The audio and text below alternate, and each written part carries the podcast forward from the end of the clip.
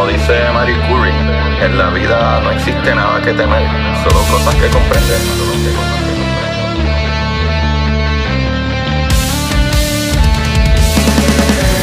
Recuerden correr y buscar la manera de aprender que más le divierta.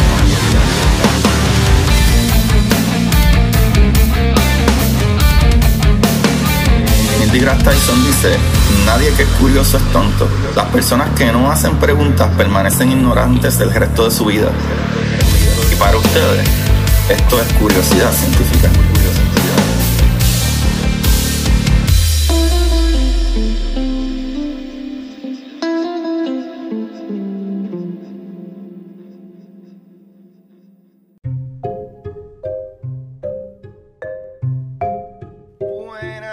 Curiosidad Científica. Bienvenidos nuevamente a otro episodio de Curiosidad. Con ustedes habla su host, Agustín Valenzuela, trayéndole las maravillas del universo. Bienvenidos a todos, ¿verdad? Aquellos que le dieron play por primera vez y los que siguen semana tras semana apoyándonos. Así mismito, eh, aquí en este programa, como siempre, hablamos de cosas curiosas, cosas que nos preguntamos del universo, de cómo funciona y qué descubrimientos ¿verdad? existen para explicar este tipo de fenómenos llamados física, ¿verdad? De cómo funciona físicamente el universo. Ajá, ahí vamos, Corillo. Nada, recuerden siempre darle like y subscribe y todas estas cositas. Vayan a YouTube y denle en subscribe ahí a mi canal también. eh, que hay varias entrevistas ahí chéveres. Nos salen episodios regularmente, semanalmente míos, porque yo soy eh, ¿verdad? Mayormente podcast, pero cuando hay entrevistas, allá hay videitos y tienen imágenes y tienen cositas nice. Y de verdad que he hablado con un sinnúmero de científicos maravillosos y todas esas entrevistas las pueden ver en YouTube también o escucharlas en la plataforma de podcast que más les guste. Y pueden buscarme a mí y mis libros en Amazon o en los links en mis páginas como Curiosidad Científica Podcast en Instagram y Twitter. Ahora, vamos a lo que vinimos, chavalito. Ajá. ¿De qué vamos a hablar hoy, Corillo? Hoy vamos a hablar de algo que en inglés le llaman los rogue planets, ¿verdad? Los planetas, eh, yo podría decir remotos, pero rogue es como rebelde. Pero van a entender por qué. ¿Por qué le dicen a estos planetas planetas rebeldes? Primero, los planetas llamados rebeldes o, rogue planets, ¿verdad? Por los científicos, son objetos cósmicos, ¿verdad? Que esquivos, que tienen masas comparables a las de planetas de nuestro sistema solar, pero que no orbitan una estrella, sino que deambulan libremente por su cuenta por ahí a lo loco. No les importa nada. Corillo que existan planetas, ¿verdad? Eh, rebeldes o, sueltos por ahí eh, implica muchísimas, muchísimas cosas. Y hay un montón de preguntas que hacerse al respecto. Y es algo súper impresionante y algo que al mismo tiempo puede ser súper peligroso. Y, mano, a diferencia de los exoplanetas, que yo podría, ¿verdad? Decir que los planetas, ¿verdad? Rebeldes eh, son exoplanetas, porque son planetas que están fuera de nuestro sistema solar. Pero no son eh, ¿verdad? nombrados como exoplanetas regularmente porque los exoplanetas son los planetas que nosotros encontramos orbitando, ¿verdad? Como que hay un sistema eh, solar, ¿verdad? Hay un sistema eh, estrella que tienen planetas alrededor y esos planetas se han observado y son muy difíciles de observar, pero se han observado. Ahora, imagínense que tú tienes un planeta que no está ni cerca de una estrella, que está orbitando por ahí, ¿verdad? Solo por ahí viajando en el espacio. Estos planetas no reflejan mucha luz, es súper difícil verlos, pero existen. Así que, ¿cuántos planetas rebeldes hay realmente? Para que ustedes tengan una idea, llevo aquí como, no estoy exagerando, dos horas buscando información, información, información, y la información más update que encontré, ni siquiera en la NASA, en las páginas de NASA, es como del 2021 y 2022. O sea que no hay nuevos artículos realmente de este tipo de información de planetas rebeldes. Y ese número de planetas rebeldes conocidos hoy en día eh, está alrededor de unos 70 a 170. Pero ya mismo van a entrar, vamos a entrar en eso. Y es porque eh, las cosas que pudieran suceder con un planeta rebelde, cuando yo las pienso, ¿verdad? De lo que dicen los científicos, loco, algo impresionante y hasta tenebroso, te puede asustar.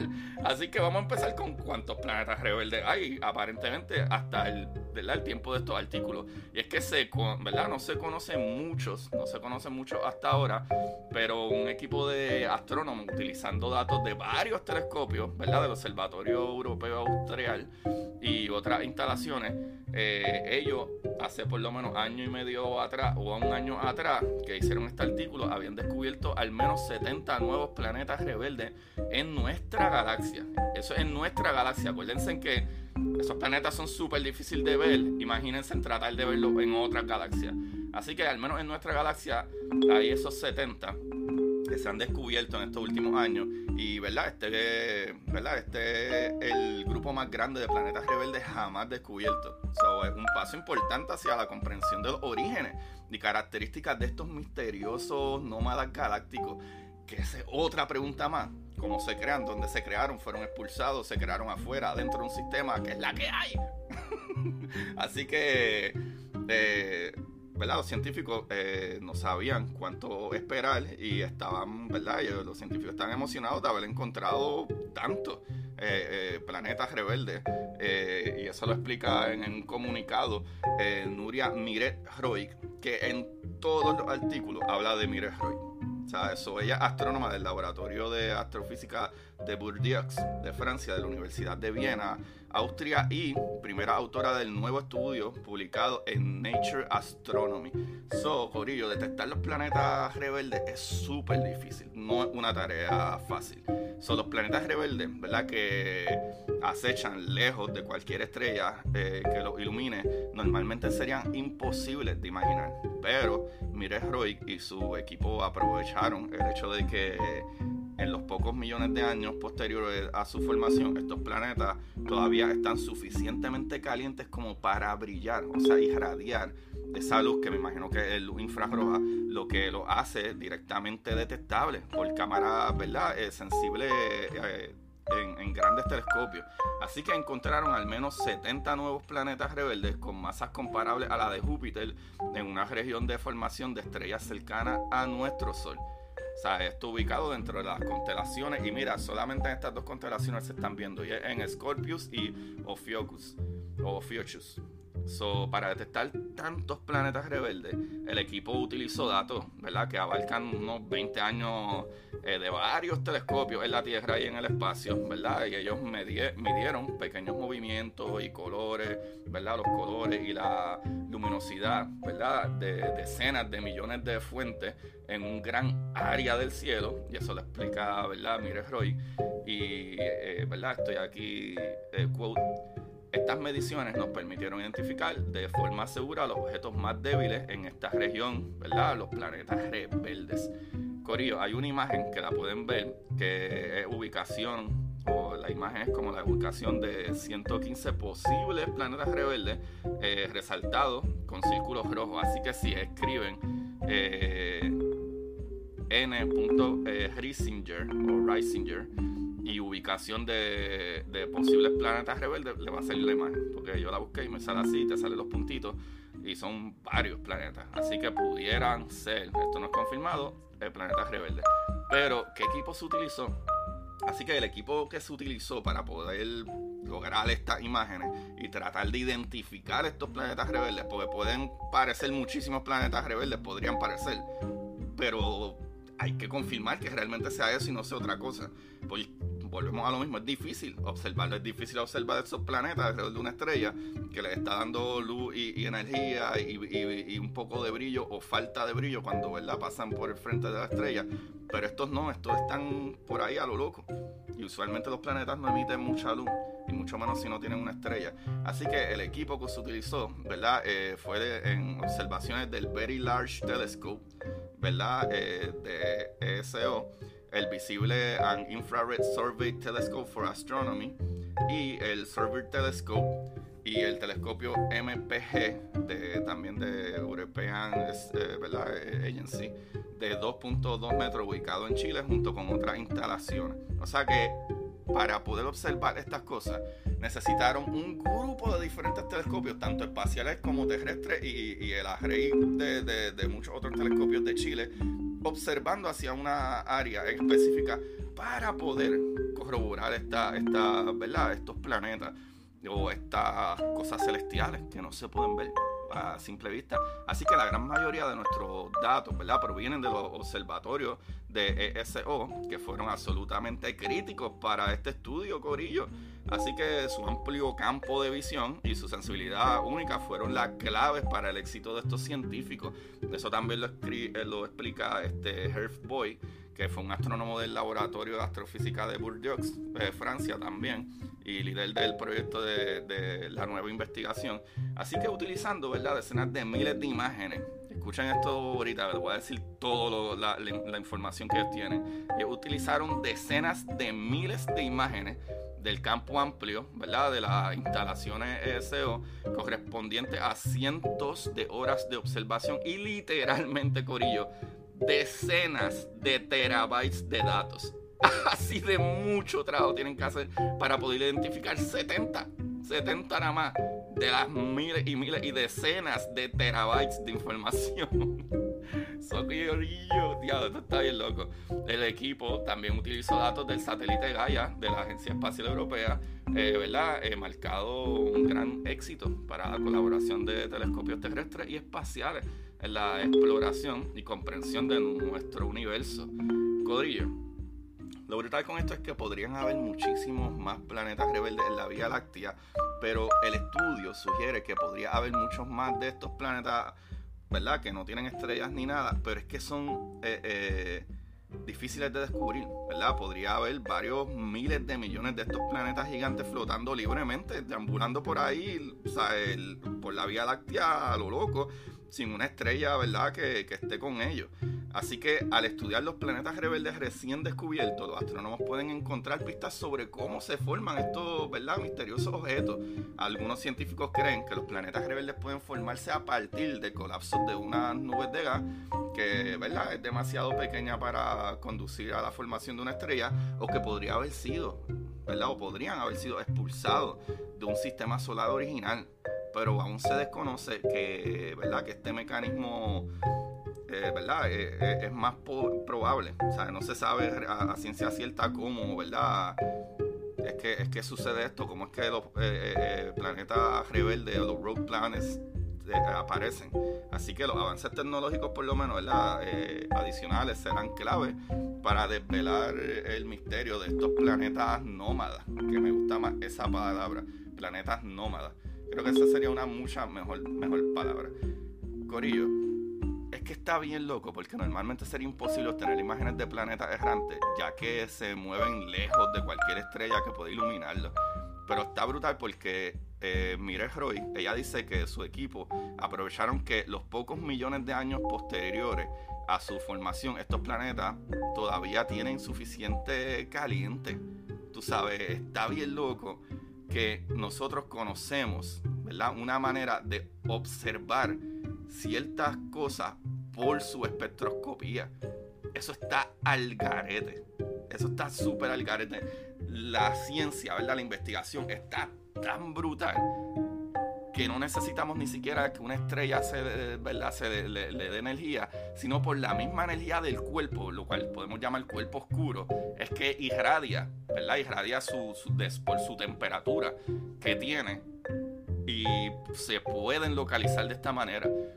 Y el simple y sencillo hecho de nosotros eh, eh, encontrar equipo o crear equipo o entender, gracias al mismo Isaac Newton, sobre los diferentes eh, eh, eh, ¿verdad? niveles de, energía, si lo quieren ver así, o la espectroscopía, ¿verdad? que, es los diferentes niveles de radiación, ¿verdad? De gamma, X-ray, visible, microondas, ¿verdad? Este, infrarroja, en este caso que sería lo más que se utiliza, para poder ver cosas que con nuestro propio ojo a simple vista no podemos ver y creamos esos equipos. Y eso está súper, súper brutal. Y tú sabes que está más brutal todavía, Corillo. ¿Qué sucedería? ¿Qué sucedería si alguno de estos planetas rebeldes entraría en nuestro sistema solar? Ah, espera, espera, espera. Ahora sí que hay un problema bien grande, Corillo digamos, ¿verdad? Digamos que una de las razones, que una de las razones que los científicos piensan que es de las más probables, es que estos planetas se crearon en sistemas solares similares a los de nosotros, pero acuérdense en que tú tener órbitas estables no es tan fácil, es bien difícil. Y ese, ¿verdad? esa pelea de gravedad de tirijala entre planetas puede expulsar planetas fuera del sistema.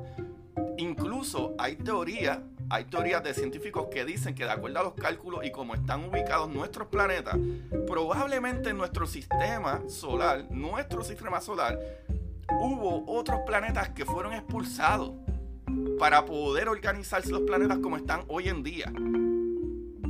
Literal, esto es una teoría, pueden buscarla, esto está brutal. Así que, de la misma manera, de la misma manera, si un exoplaneta o un planeta, ¿verdad? Eh, siguen siendo exoplanetas, pero cuando uno habla de exoplaneta, usualmente habla de planetas en otro sistema. Pero estos planetas rebeldes, si un planeta rebelde de eso se acerca lo suficiente, ¿verdad? A nuestro sistema solar, su empuje o su balón, ¿verdad? Esa, esa, pelea gravitacional podría sacar de órbita algún otro planeta de nuestro sistema solar, incluyendo nuestro planeta. Si entra otro cuerpo entre medio de nuestros planetas que ya tienen un sistema que está corriendo, podría expulsar e incluso movernos a nosotros del lugar y no estar, ¿verdad? Salir de donde estamos, de ese Goldilocks zone, que es el área perfecta donde se puede vivir. Un planeta rebelde que entre en nuestro sistema literalmente puede afectar eh, ¿verdad? las tensiones gravitacionales y expulsarnos de órbita a nosotros. Y eso está demente. So, así de importante, así de importante es poder saber, entender, conocer cómo funcionan estos planetas rebeldes, ¿verdad? O cualquier cuerpo, cualquier cuerpo con masa suficiente para sacarnos de órbita, ¿verdad? Porque sabemos que en el espacio la gravedad, las cosas se atraen y si tú tienes un cuerpo masivo suficiente que te, ¿verdad? Te cambie de tu órbita, que puedo usar de ejemplo la misma luna, nuestra luna. Gracias a nuestra luna es que nosotros tenemos básicamente la posición que tenemos y el control que tenemos en nuestra órbita. ¿Verdad? Que no, no damos vueltas más rápido de lo que podríamos darlo, que nos podría sacar de donde estamos. Gracias a la luna es que es la que nos mantiene ahí en esa órbita más estable. Si sacamos la luna, el planeta puede cambiar. El planeta y el empuje gravitacional puede cambiar Imagínense que entre otro cuerpo masivo del tamaño de un Júpiter o hasta del tamaño de la Tierra, pero estos que se han visto, estos planetas, eh, ¿verdad? Rebeldes, eh, que se han observado es porque tienen tamaño cercano a nuestro Júpiter lo más grande, que por eso es que los podemos ver porque son tan diminutos, los planetas son tan diminutos y tan chiquititos, y si no están cerca de una estrella, es bien, bien, bien difícil verlos, pero los que hemos visto, aparentemente, ya que están tan lejos, no se puede realmente... Eh, ¿verdad? Decir como que, ah, mira, por la, la, gravedad que tiene a su alrededor, o como vemos que esta cosa funcionando a su alrededor, esta es su masa, pues no, no podemos inferirlo por eso. Así que se tienen que utilizar observaciones de esa luz que nos llega, esa intensidad, esos colores en esas luces para inferir el tamaño y de acuerdo a la distancia que parece que están, los científicos todos dicen, bastante seguros, que estos planetas tienen que tener el tamaño de Júpiter o hasta más grandes que Júpiter. O sea que una masa tan gigantesca llega a, lo loco, estar por ahí rebelde y de casualidad a lo loco entra en nuestro sistema solar es súper peligroso. nos patearía en la esquina, nos podría patear en la esquina a nosotros o a algún otro planeta del sistema y descontrolar este sistema que está funcionando. Así que, wow, Corillo. Pensar en eso está a lo loco, a lo loco. Corillo, esta información, parte de esta información la saqué de solarsystem.nasa.gov, de sataka.com, de dw.com, de tzazteca.com y de tele5.es. ¡Wow, Corillo! Esos son planetas rebeldes quién los conocía, quién sabía esto, quién tenía en mente de que hay planetas que están por ahí a lo loco volando, que no le pertenecen a ningún sistema y deben de haber muchísimos de ellos. So far, los últimos, ¿verdad? Como 10 reportes que encontré en todos lados, no hay, no veo más informes más cerca de acá 2023, pero entre el final 2021 y 2022 esto es lo que hay. se encontraron unos 70 nuevos que han sido confirmados como planetas rebeldes y pueden haber entre 70 a 170 más o menos. Ese es el número más o menos que ellos dan de planetas que podrían ser planetas rebeldes. Pero no se sabe. Y eso sin contar que acuérdense, esto no tiene que ver con los exoplanetas. Los exoplanetas, que son los planetas que están orbitando otros sistemas solares. Eso hay sobre más de 5.000 exoplanetas. Y hay no sé cuántos, 2.000 o 3.000 que están confirmados que sí son exoplanetas. Eso son otra cosa más. Para que ustedes tengan idea cuántas posibilidades de cosas maravillosas y otros mundos, nuevos mundos hay allá afuera. Qué lo que era, Corio. Esto me encanta, esto me encanta. Qué cosa maravillosa, sí señor. Wow, Corillo, ahí lo tienen. Recuérdense, vayan al Patreon, patreon.com slash Agustín Valenzuela para historias cortas, eh, ¿verdad? Ciencia ficción, fantasía, acción. Eh, están brutales, están brutales. A todo el mundo le están encantando, gracias a los que entran por lo menos por un mes y eso nos apoyan, y aunque vuelvan y se salgan, así que yo no los culpo porque la economía está mala, pero mira, eso es de tres pesitos, loco, tres pesitos mensuales y tienes historias cortas, tienes noticias científicas, tienes un par de cositas que subo de vez en cuando, videitos de NASA nuevos, eh, hablo de artículos, ¿verdad? Que, que la NASA tira. Eh, y cositas así extra que no salen en el regular feed, ¿verdad? No salen en los podcasts. Allá es algo extra. Pero lo más importante de, ¿verdad? de esa página de Patreon son las historias, las historias cortas de ciencia ficción. Porque siempre decimos cada vez que yo no tengo tanto tiempo para leerme un libro, para aquí, para allá, whatever. Mira, papá, si tú te suscribes, tú puedes leer una historia de 3.000, 4.000 palabras que te tome 20 minutos, 30 minutos y la lees en tu break y Corillo está ahí estimulando tu cerebro. ¡Pam! Y acaba una historia. No tienes que tratar de sacar tiempo para acabar un libro entero. Lo cual igual está mi libro de historias cortas para sentarse en el inodoro, la primera parte, que son parte de esas historias del Patreon, eso está allá afuera ya, que lo puedes conseguir en Amazon o tirándome directamente historias cortas para sentarse en el inodoro, que tú, mira, en vez de llevarte el celular para el baño, tú coges el librito, lo dejas ahí, ¡pam! Te lees una historia, es lo que tiras una. Corillo, eh, La Exploradora, Titán, el primer libro de la saga de las exploradoras. Eh, son un grupo de naves y misiones llamadas las exploradoras. Y ya el segundo libro está por salir. En Kindle lo puedes conseguir ya. Pero eh, el libro físico saldrá en un tiempito. Y bien poco tiempo, ya está casi terminado los últimos detalles. Siempre les digo esto, pero es que entre mi trabajo y muchas cosas toma mucho tiempo hacer esto. Y también, obviamente, para aquellos que quieren aprender esa ciencia básica en una manera fácil, está mi primer libro de curiosidad científica, que es El universo en arroz con habichuela, para que entiendan esos conceptos básicos, hasta de la verdad, de, cómo funciona la luz y, la espectroscopía y todo eso, lo van a entender ahí y así entienden mucho mejor esta ciencia que yo hablo aquí día a día. Ahí lo tienen Corillo, gracias, gracias. Así que siempre busquen la manera de aprender que más les divierta. ¡Chequeamos! Para ustedes, esto es curiosidad científica.